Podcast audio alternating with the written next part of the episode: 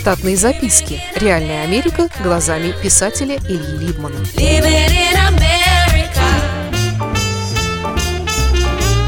Ночь с голосами. После приезда из Бруклина в Коннектикут в среду вечером, после трех актов гроз и молний, за окном было, как в предбаннике, переполненных бань. Несмотря на то, что кондей в квартире работал исправно и держал 22 градуса, мне все равно не хватало свежести для нормального сна. Поэтому я просто лежал и думал о прошедшей встрече с мелким Наполеоном. Приятно было отметить, что несмотря на его непростую жизнь, он все-таки держится молодцом-гусаром и не пропускает юбок во всех направлениях, не боясь заработать косоглазие на старости лет.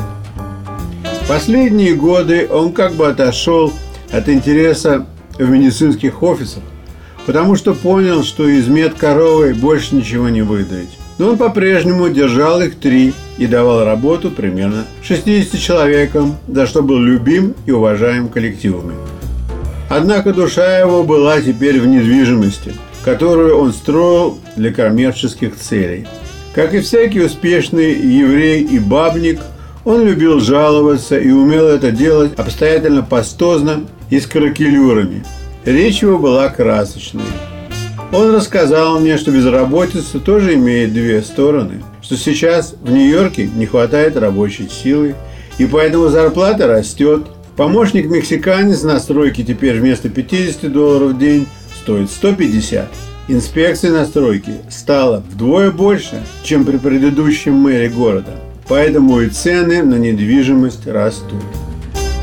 Другая жалоба была в том, что в дешевый отель, куда раньше он заходил отдохнуть с девушкой в течение дня, превратились в ночлежки для неимущих, и город платит их хозяевам по 150 долларов за ночь за койко-место, чтобы только убрать людей с улиц.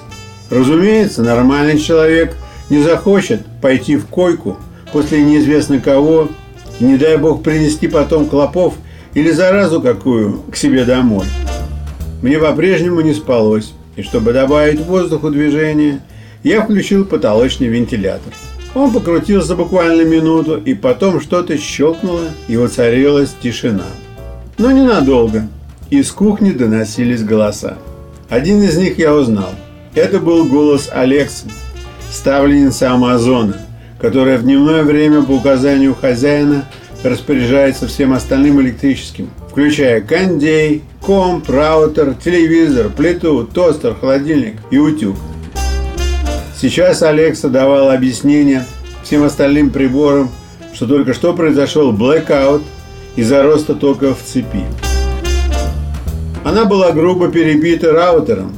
«Без тебя знаем», застевала всех вокруг своими музыкальными моментами. «У меня уже эти тучеллос в глотке стоят, будто нельзя сменить пластинку». Алекса оправдывалась. В доме появился щенок собаки, и ему нравится именно эта музыка. Им такую играли там, откуда он родом.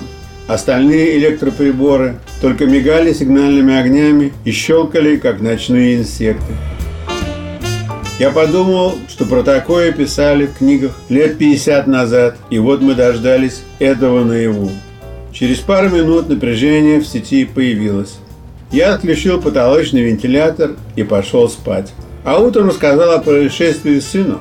Он сказал, что знал об искусственном разуме со дня подписания контракта на квартиру. Штатные записки. Реальная Америка глазами писателя Ильи Либмана. Читайте книги русского писателя современной Америки Ильи Либмана. В них живо и не скучно описываются нестандартные ситуации, происходившие с бывшими гражданами Советского Союза на фоне американского урбанистического ландшафта. Повести «Алиса» с Райкой, «Второе дыхание», «Время апельсина» и «Малыш 21 века» можно приобрести в интернет-магазине «Литрес» или на сайте писателя читаливы.ру.